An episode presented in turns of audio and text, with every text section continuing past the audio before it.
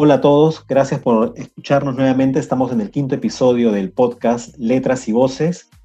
Hoy día vamos a conversar sobre la novela distópica, de un futuro distópico, 1984, escrita por George Orwell, una novela que describe un mundo dividido en un país situado bajo un régimen totalitario. Soy Omar Olivares, me acompaña Víctor Lisa para comentar. Bienvenido, Víctor. Hola Omar, hola a todos los, eh, a todo el público de Letras y Voces. Un gusto poder estar nuevamente con ustedes para seguir hablando de libros. Sí, efectivamente. Gracias también a todos por su escucha, sus comentarios.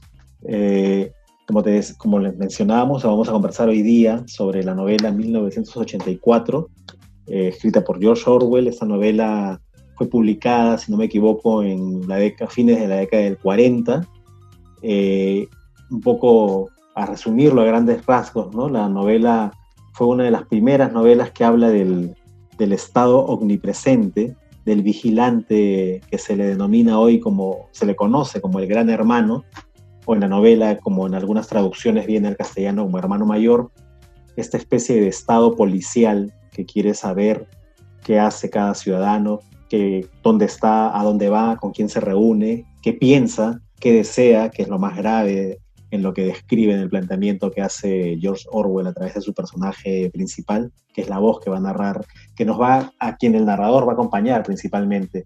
No sé cuáles son tus primeras impresiones, de repente quieres contarnos algo un poco sobre el autor, Víctor. Sí, efectivamente, George Orwell es un escritor británico que nace en la ciudad de Motihari, en lo que era el Raj británico, que, es, que era una colonia que ahora conocemos como un país independiente, que es la India. Bueno, él tiene nacionalidad británica, nace en 1903 y fue un escritor y periodista británico, ¿no? Nació en 1903 y murió en 1950. Era un ensayista, eh, pero se hizo célebre por dos novelas, eh, Rebelión en la Granja y la que vamos a comentar ahora, que es 1984, que tienen que ver con su crítica al totalitarismo, ¿no? Eh, sobre todo en esa época, luego de la Segunda Guerra Mundial y antes, eh, estuvieron muy en boga, ¿no? Eh, por medio de algunos gobernantes, líderes de algunas tendencias como el nazismo, o en todo caso, si bien él simpatizaba más con, con, la izquierda, con el socialismo democrático en todo caso, tenía su crítica al estalinismo, que también era una especie de totalitarismo, y, y esta novela, digamos, como dice Omar, distópica, es una de las grandes novelas, no solamente por la manera en que está contada, eh, sino por eh, la descripción que hace de, un supuesto futuro en caso de que cayéramos en un totalitarismo de esa naturaleza. Sí, es un panorama que describe un poco aterrador, ¿no? Hay un ministerio del pensamiento, la policía del pensamiento, el ministerio del amor, que se dedica a cualquier cosa menos a este sentimiento, se dedica básicamente a, torturar a la gente, el ministerio de la propaganda, eh, el ministerio de la paz, que se encarga de cualquier cosa menos de la paz. Es un poco, como dices tú bien, esta crítica a los regímenes totalitarios, a los, también es una crítica a todo nacionalismo extremo, ¿no? Y en eso coincido en lo que dices de estos regímenes que habían, o que, bueno, hasta aún persisten en algunos países, pero más en esa época en que fue publicado y escrito esta novela. Estamos hablando de fines del 40 eh, y casi inmediatamente después del fin de la Segunda Guerra Mundial. Entonces, como, bueno, conversábamos antes de, de grabar, es para mí también una crítica no solo a los regímenes, regímenes comunistas o ultra vigilantes, sino también un poco mi apreciación, eh, es una, crítica a lo que pudo haber devenido en, Europa de haberse, de haberse dado la, posibilidad de que Hitler y el nazismo ganasen la Segunda Guerra, ¿no? Iba a ser la instalación de un régimen que iba a controlar todo aspecto de la sociedad, privando de la libertad de pensamiento, de expresión, libertad de prensa, de ideas, de manifestaciones políticas o públicas de cualquier índole a la población, que es lo que describe George Orwell en esta novela que tiene ya más de casi 70 años, un poco más creo, un par de años más de publicada, a través del personaje principal que nos va a ir contando poco a poco lo que le pasa en, en toda su trayectoria, ¿no? Es el, caso de, Winston, un empleado de uno de los ministerios que se describen en esta novela de futuro distópico, eh, Winston Smith, quien es muy, muy curioso, ¿no? Porque a través de él, como muchos autores hacen a través del principal del protagonista, hacen como el alter ego, ¿no? De plasmar a través de esta voz la postura política que tiene, la postura ideológica, religiosa, en este caso una crítica a los totalitarismos y ultranacionalismos. Eh, no sé cuál es de repente tu impresión que tienes al respecto, quisieras un poco más comentarnos, Víctor. Sí, yo coincido contigo en el sentido de que, claro, es una crítica a lo que hubiera sido Europa y el mundo si es que regímenes como el nazismo o el, eh, de Hitler o el fascismo de Mussolini se hubieran impuesto, porque el proyecto de ellos era eh, la conquista de Europa, incluso de África, ¿no? Y de haberse impuesto, pues hubieran eh, logrado imponer sus ideas, ¿no? Sobre todo el mundo, ¿no? Sin embargo, como sabemos, eso no ocurrió y de alguna forma quedaron dos grandes bloques, ¿no? El capitalismo de Estados Unidos, ¿no? Y el comunismo de la Unión Soviética, que más o menos convergieron en lo que se conoce como el estado de bienestar, ¿no? En algunos países europeos, sobre todo, ¿no? y de alguna manera eran las ideas con las que coincidía eh, Orwell, ¿no? Eh, yendo un poco a la, a la novela, eh, efectivamente hay un personaje principal que es Winston Smith, que, trabaja en el Ministerio de la Verdad. Hay, como había mencionado Mar, habían varios ministerios que curiosamente no cumplían la función para la cual estaban, o sea, o se, o se denominaban así, ¿no? Y que él, digamos, en ese ministerio va, es uno de los encargados de describir la historia, ¿no? Pero a medida que va trabajando y pasan los años, se va dando cuenta de que son unos retoques de la historia, ¿no? Que se da cuenta que esto es como una especie de farsa y va descubriendo cómo opera ¿no? el, partido único, ¿no? Y se va dando cuenta de algunas cosas. Eh, eso en principio, digamos, que es la historia, o cómo comienza la historia. Eh, sí, a mí algo que me llamó mucho la atención de esta novela, como te digo, tiene más de 70 años de publicada, es la, la descripción de la nueva lengua, creo que lo llaman, ¿no? Es, bueno, es la traducción al castellano de este idioma, porque a través del lenguaje muchos de los regímenes totalitarios, dictaduras, a través del lenguaje que han tratado de reducir o desaparecer a cualquier oposición que surja ante, estas, ante estos regímenes, esas características, ¿no? La negación de la realidad, de la verdad a través del idioma y precisamente esta nueva lengua o neolengua, como la quieran llamar, eh, un poco es que se difunde o se, se empieza a, a, propagar a través de estos cuatro ministerios, que son los que describe esta sociedad, ¿no? El Ministerio del Amor, que básicamente se ocupa de castigos, de tortura, de un poco cuidarla, que mantengan la línea, ¿no? Los miembros del partido. Está también el Ministerio de la Paz, que está encargada básicamente de cualquier cosa menos de la paz, específicamente de temas de guerra, porque este mundo que se describe en 1984 es un mundo que está dividido en tres partes, o a lo menos son tres partes las que toman relevancia. Eh, el otro ministerio es el Ministerio de la Abundancia, que está encargada de la de los términos de la economía, de cómo va a darse la subsistencia de la población que vive en este régimen. Y el último es el Ministerio de la Verdad, que se dedica específicamente a todo lo contrario, que es básicamente a manipular, a crear propaganda para eh, ir atacando a los enemigos que tiene el régimen, a, destruir cualquier archivo, documento, libro, fotografía que vaya en contra del pensamiento de, de este régimen instaurado por este partido, no recuerdo ahorita cómo lo denomina, pero que está dominado por este gran hermano, ¿no? Y es, muy curioso porque en, bueno, en la traducción al castellano, el Ministerio del Amor en Nueva Lengua es el Minimor, el Ministerio de la Paz es el Minipax, el Ministerio de la Abundancia es el Minindancia y el Ministerio de la Verdad es el Miniver.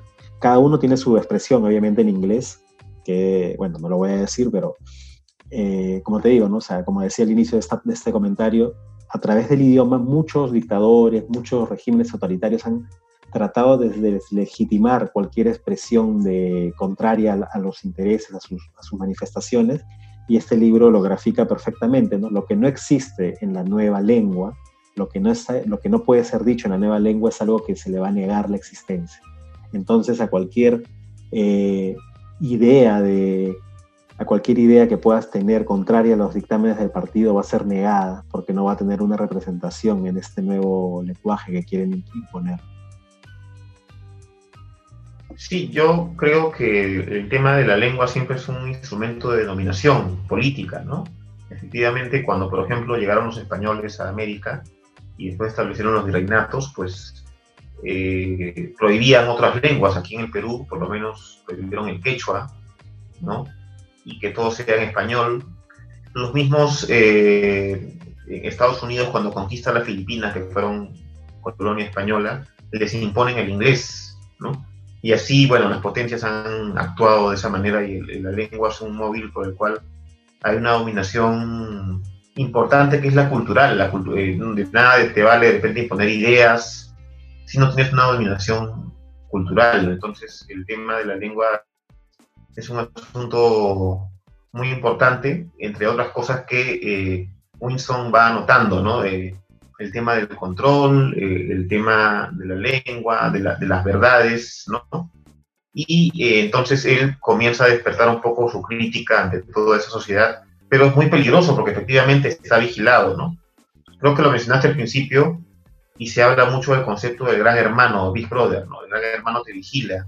Entonces, es un eh, espacio en el cual él tiene que moverse al principio con mucho cuidado para poder evadir de alguna forma ese control y salir de esa eh, vigilancia extrema a la que está sometido por todos lados, ¿no? Lo cual llama mucho la atención porque, eh, la, eh, digamos, la tecnología en esa época no estaba tan desarrollada como ahora. En todo caso, para esa época podría que estar desarrollada, pero la forma que cuenta Orwell, cómo está organizado el sistema, es bastante, va, más, va bastante más allá de lo que era en ese, en ese momento, ¿no?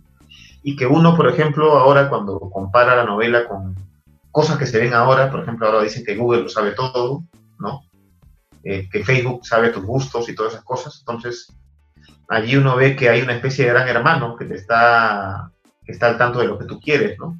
Las películas que se te programan en, por ejemplo, en Netflix o la música que se te programa en, en Spotify es dependiendo de tus gustos. Entonces es como una especie de, de, vigilancia ahí, ¿no? Que se da, que no sé si Orwell lo haya pensado así, pero sí me, da que pensar un poco de ese tipo de, digamos, de, gran hermano que hay, ¿no?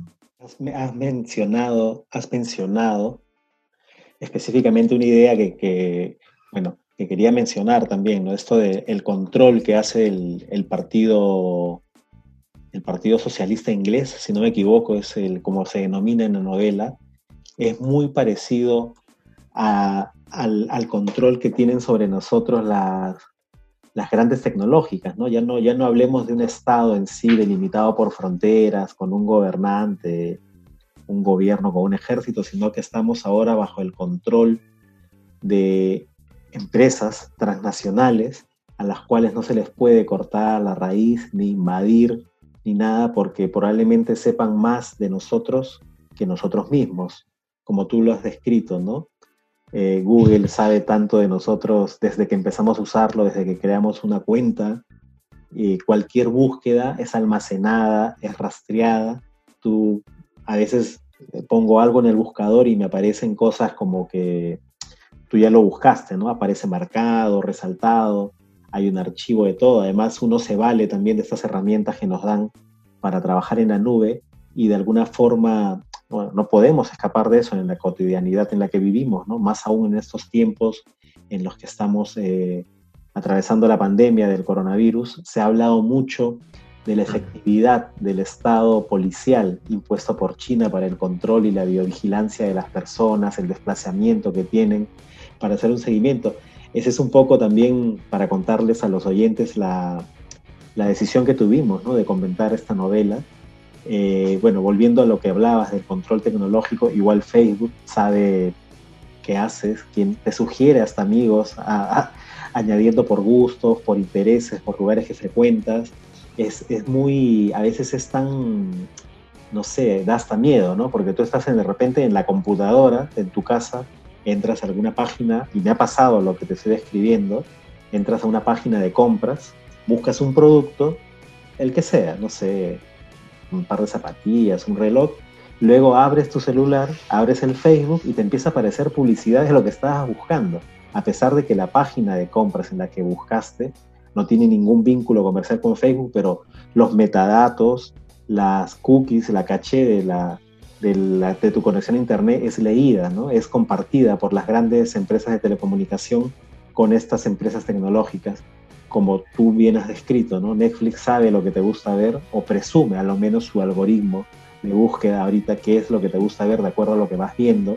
Lo mismo con la música, es lo mismo con el Instagram y todas las grandes apps ¿no? de, de, contenidos, de entretenimiento, que son un poco lo que puede ser el, un producto, si fuera o estuviese vivo, seguro George Orwell podría decir que todos estos son productos del Ministerio de la Verdad, que se encarga de, de construir una nueva realidad, ¿no? porque hay personas que viven en este mundo, en esta burbuja de las apps, y viven de espaldas, específicamente en realidad, pero bueno, nos estamos alejando un poco de lo que, de lo que dice el libro, de comentarlo en sí.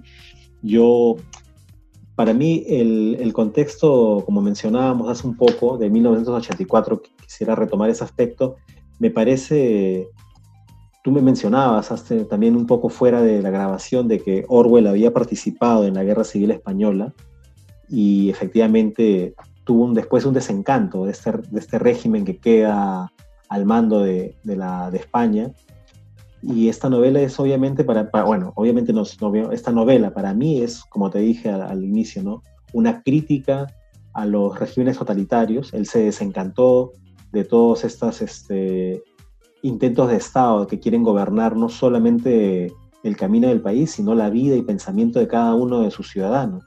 Entonces, de una forma disfrazada, ubicándolo en el futuro, casi, casi 40 años en el futuro, George, Orwell titula su novela también 1984, eh, que quizá para escapar un poco a la censura o a la crítica de que algún político del momento se pueda sentir aludido, ¿no? o algún país de repente se sienta, se sienta eh, eh, ofendido o retratado. Otro aspecto de la novela que es para mí importante es la descripción del mundo. ¿no? El mundo está dividido en tres partes que es Oceanía, Eurasia, si no me equivoco, y Asia del Este o Asia Oriental, creo que lo llaman, no, me acuerdo, que siempre están en guerra, ¿no? Son los tres grandes estados en los que ha quedado dividido el planeta y siempre están en guerra. Sea, no hay un momento, a lo menos en lo que describe el protagonista, ¿no? Que básicamente es propaganda lo que reciben, pero en esta propaganda lo que les dice es que siempre están en guerra y están aliados usualmente dos contra uno, ¿no? en una guerra desigual y es de esto que el régimen que gobierna Oceanía, donde vive nuestro protagonista, donde se desarrolla la novela, el régimen se vale de este tipo de argumentos para ir persuadiendo a la población, para ir eh, de repente combinándolos a no salirse de, su ideología, de su tipo de pensamiento. No sé qué, apreciación tienes o qué aspecto más quieres comentar al respecto. Sí, sobre eso me parece que es como una especie de descripción del mundo que se vivía en ese momento, ¿no? Porque eh, Eurasia me parece que se refiere un poco a lo que es la, Unión Soviética, que ya había emergido como potencia mundial, ¿no? Dominaba toda Asia, digamos, del norte y la parte de, la, de, Europa del Este, ¿no? Posiblemente se refiere a eso, no sé, es una visión. Y el resto es el mundo capitalista por ahí, ¿no? Eh, Claro, el, partido que gobierna es INSOC. Ahorita acabo de verlo. INSOC es como unas siglas de Inglaterra o England y socialismo, ¿no? Algo así. Sí, solamente un, detalle, Víctor, de lo que dices justo, bueno, con las mismas herramientas que estamos criticando. Estoy viendo el mapa de, la novela, un, alguien ha, hecho, y efectivamente Oceanía abarca todo América del Sur, América del Norte, el sur de África, la misma Oceanía, o bueno, el continente de Oceanía, y, específicamente Inglaterra o el Reino Unido, ¿no? Y eh, el territorio en disputa con ellos es Eurasia, que es el resto de Europa, todo el resto de Europa, una parte de Asia, y está el otro extremo que vendría a ser China, India, Mongolia, eh, parte de India, no toda, ¿no? Japón, que eh, vendría a ser en la novela lo que denomina Asia del Este o Asia oriental. Eh, eso, solamente esa aclaración para poder de repente graficar mejor la, distribución que hace el mundo y que hay un terreno en disputa, que es la parte del África subsahariana, en realidad el terreno que hasta el momento sigue, no sé si en disputa decirlo o que nadie lo quiere porque no, no, hay recursos, no hay, es un, o sea, está focalizada la pobreza, la hambruna, la desnutrición, pero ese es un poco el, contexto de lo que de lo que describe la novela en cuanto a la, al comentario que hace sobre la distribución que hay geopolítica ¿no? de, ese, mundo. No, te interrumpo más, Víctor, continúa, por favor. No, no, sí, justo estaba mencionando ese tema de del mapa que me pareció curioso, ¿no? Porque además coincide justo con, digamos, ya Estados Unidos como potencia tiene una dominación económica sobre América Latina, Inglaterra, eh, bueno, ya tenía un imperio de colonias y bueno, Sudáfrica me parece que es parte de eso, entonces se ve un poco en, el mapa. Y el otro que es Asia Oriental, ¿verdad? Es como una descripción de un mundo dividido en, ya prácticamente en tres, ¿no? Pero que de todas maneras el común denominador es el totalitarismo que critica, ¿no? el mismo autor, pero también el personaje principal que va escalando un poco en su interés y aparentemente conoce a alguien que está en la misma línea que él, ¿no? Que se llama Julia y eh, que también se muestra como desengañada del, sistema político y como que coinciden y ahí hay una atracción y eh, comienzan a, tener una relación incluso, ¿no? Eh, y se conocen y comienzan a hacer cosas juntos, pero en un momento, digamos, de la historia, él va, después va a ser separado de ella, ¿no? Por algunas cosas que se descubren, ¿no? Sí, efectivamente, como dices, el partido es el INSOC, ¿no? Que es el socialismo inglés, o bueno, como, como, como usted ha escrito en el libro. Y este personaje, Julia, eh, también tiene algunas eh, expresiones de rechazo hacia la hacia el rumbo que tiene el partido, ¿no? hacia el rumbo que tiene el partido del gran hermano, y juntos con él y ella y Winston deciden unirse a un grupo que supuestamente es eh, contrario, ¿no? Contrario a este régimen totalitario y que quiere derrocarlo. Se denomina la hermandad, aunque en realidad eh, nunca vamos a saber si realmente existe. A mí me parece este personaje eh, que se llama Goldstein, que representa todo. Goldstein, ¿no? Emmanuel Goldstein, que representa eh, la oposición, pero un poco idealizada, un poco romántica, y por el partido, las propagandas que suelen hacer en estos dos minutos de odio, que son unos programas diarios en los cuales se esparce su, su ideología y que están obligados a verlos todo el mundo, o todo el mundo en Oceanía, para quedar más claros, me parece un personaje más que nada inventado, ¿no? Para seguir exacerbando como que existe un enemigo, existe una amenaza a nuestra situación, a nuestra cotidianeidad, porque al final, eh, hasta el, como me mencionabas, ¿no? Este, este comentario que me hacías de que más bien Julia, más que parecer o que más que estar en contra del partido, parece usada por la policía del pensamiento para desenmascarar a Winston y ver si de verdad es leal, porque él es un, un empleado del Ministerio de la Verdad encargado de reescribir la historia, o sea, de negar lo que no les conviene y volver a, a, vendernos algo que el partido quiere. Y esta relación le va a llevar a un, bueno, lo va a llevar a, a, ser parte de los que visitan la, la habitación 101 del Ministerio del Amor. No sé si quieres comentar esta parte tú. Sí, efectivamente, Julia me parece que es como, usa como una estrategia de atraparlo sentimentalmente para después descubrirlo, ¿no?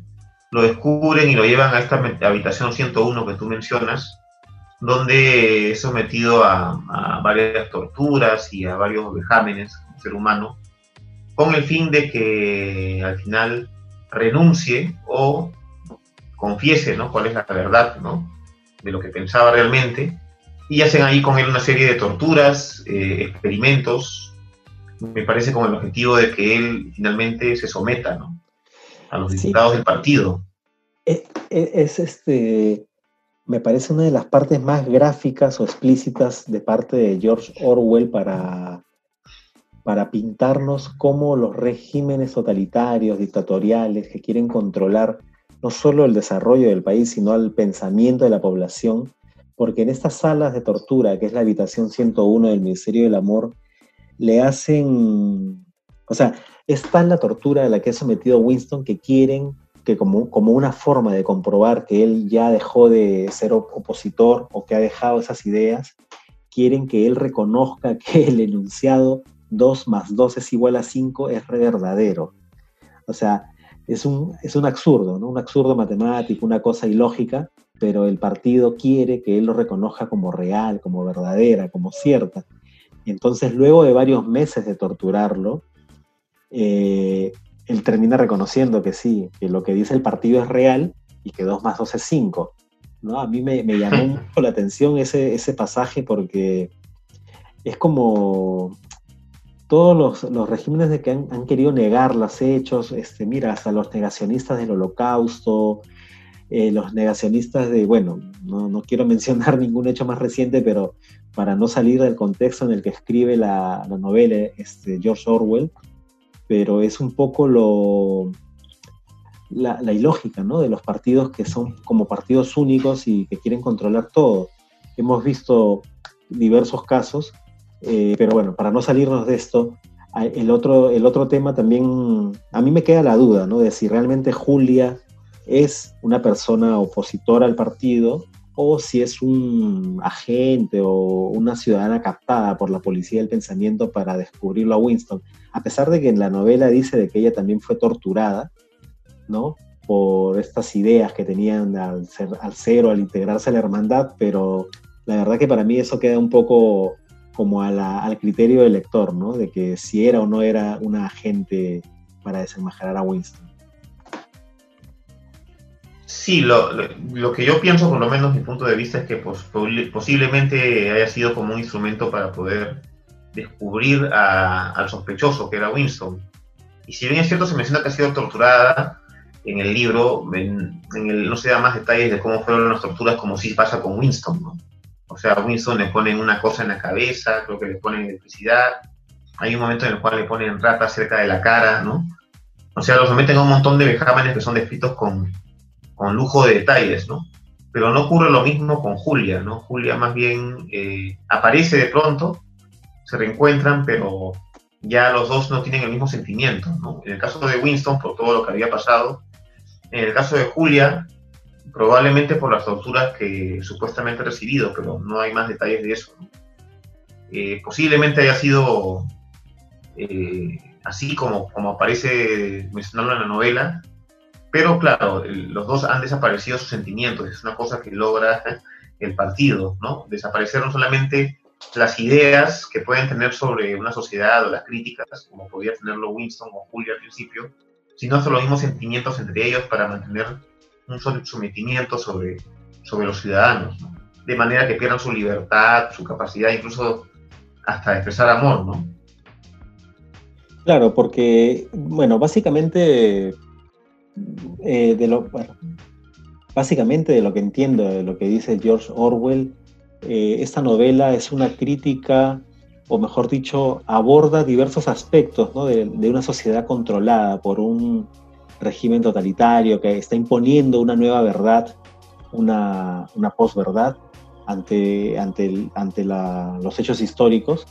Eh, básicamente están violando la libertad de la población, están manipulándolos a todos a creer únicamente en lo que el partido dicta, eh, está creando una nueva organización, una nueva forma de estructura en la sociedad dividida en clases, habla, los menciona muy bien, ¿no? Los, los que trabajan en los ministerios, los que tienen cargos, los políticos y los proles, ¿no? Que es eh, la gran masa, digamos, popular a quienes ni siquiera se encargan de la policía del pensamiento, ni siquiera los vigila porque consideran que no tienen intelecto, que no tienen más pensamiento desarrollado, que viven en la más casi absoluta miseria, pero con un mínimo de satisfacción por parte del partido para que no se levanten, son los que mantienen el, engranaje de este, de este, de este régimen. Eh, otro aspecto también es este, el amor, ¿no? Eh, el partido está, está tan pendiente de todo que hasta controla los sentimientos de la población, controla el amor eh, que siente Winston por Julia a través de, de, manipularlo. Por ejemplo, algo que me llama también mucho la atención es este, este cinturón rojo que usan algunas mujeres, en este caso Julia, que es un, un símbolo de que ella está practicando la, la castidad. Eh, 1984 también para mí es una descripción de la lucha que tiene un individuo contra un sistema opresor, una lucha desigual. No podemos hablar de una lucha de un David contra un Goliath, sino simplemente de un individuo contra una estructura que al final lo aplana, lo avasalla y lo termina de prácticamente demoler, ¿no? Porque Luego de la tortura, bueno, no, no, no queremos revelar todo, aunque es una novela ya seguro harto leída. Luego de la tortura, luego del paso de Winston por la habitación 101, lo único que le queda de claro a él es que se va a morir. ¿No? La única idea fija que tiene es que es, su, que su muerte. No sabe en qué momento, pero, o sea, le han destruido la vida, ¿no? Le han destruido las ideas, le han destruido el pensamiento, las esperanzas, le han destruido sus sentimientos, le han destruido el amor. Entonces, ese es un poco para mí esta novela, ¿no? Los aportes que hace George Orwell con 1984.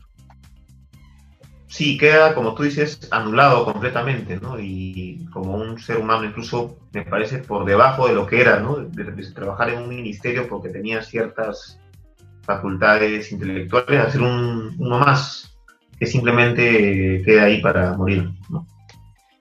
Eh, sí, bueno, no, queremos extendernos más en el tiempo, ya estamos un poco sobre el límite que solemos tener, pero hay otros personajes más que menciona esta novela, ¿no? Está el, los que colaboran con él en la oficina, eh, O'Brien, si no me equivoco, está después eh, la familia Parsons, bueno, algunos personajes, pero yo solo quisiera concluir diciendo que es la primera vez que leo esta novela, que justamente le he leído para hacer este comentario había leído antes, como te mencionaba, Rebelión en la Granja, que es también un poco una crítica ¿no? a la forma en que interactúan los países, si lo quieres ver de esa forma, o de las corrientes políticas, pero a mí lo que más me ha impactado de 1984 es la descripción que pudo haber hecho George Orwell hace 70 años de la realidad que estamos viviendo, ¿no? de la sociedad que nos está tocando vivir, eh, controlada ya no por un gobierno único